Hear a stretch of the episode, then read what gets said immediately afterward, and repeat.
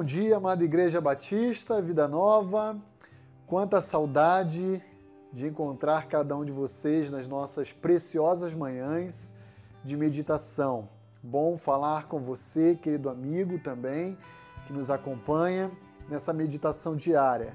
Nessa semana eu gostaria de propor que ao longo de cada manhã, cada dia, a gente possa juntos meditar, construir, a vislumbrar textos bíblicos que tratem sobre um elemento que eu julgo ser indispensável, ainda mais em nossos dias, em nosso tempo, chamado integridade.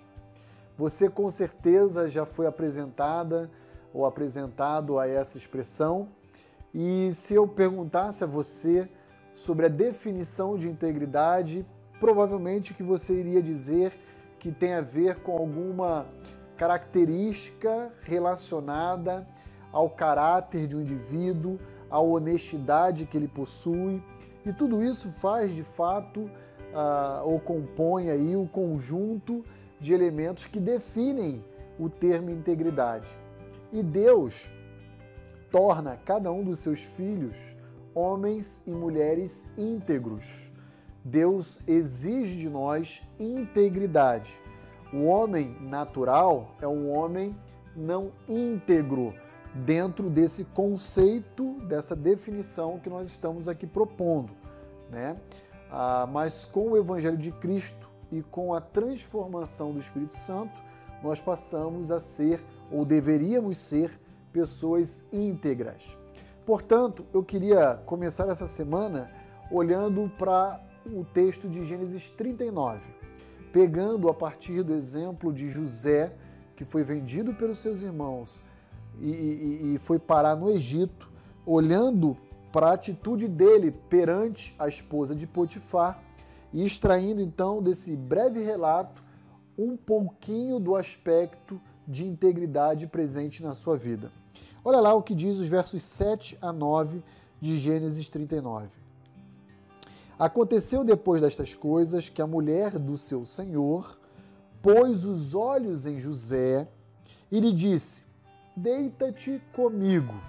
A esposa de Potifar então convida José a ter uma relação sexual ilícita com ele.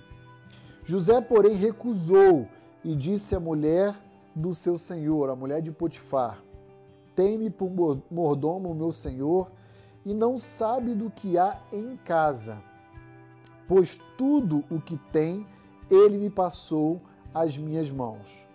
Ele não é maior do que eu nesta casa, e nenhuma coisa me vedou, senão a ti, porque és sua mulher. Como, pois, cometeria eu tamanha maldade e pecaria contra Deus? Aqui José através desse relato, desse episódio na sua vida, nos ensina que integridade tem a ver também, além de ser uma qualidade inerente a um indivíduo honesto, incorruptível, integridade tem a ver também com transparência. Perceba que a esposa de Potifar convida José, seu mordomo, para ter com ele uma relação às costas do seu senhor. Mas José diz: Eu vivo a minha vida não diante do meu senhor, e diante do Senhor, Deus, Criador dos céus e da terra. Como poderia eu cometer algo errado aos olhos daquele que governa e controla todas as coisas?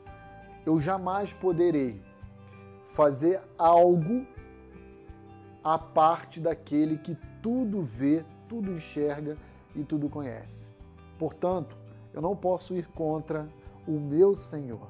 Não porque Potifar não está presente aqui, mas porque Deus está vendo todas as coisas e eu sou servo dele e, portanto, eu não posso pecar contra ele. E então você deve conhecer o relato da história e José, pela sua fidelidade a Deus, foge mas aquela senhora, aquela esposa ah, de Potifar, ainda pega partes das suas vestes e o acusa então de assédio.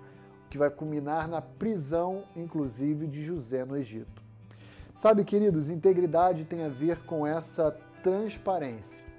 Eu não sou o que eu sou apenas diante dos outros. Eu sou o que eu sou também entre quatro paredes, dentro de casa. Eu sou o que eu sou onde eu estiver, porque Deus está me vendo e presenciando todas as coisas. Portanto, nesse início de semana, eu quero convidá-lo a pensar comigo sobre integridade a partir da lente de uma vida inteira sendo vivida diante dos olhos de Deus. Que Deus o abençoe.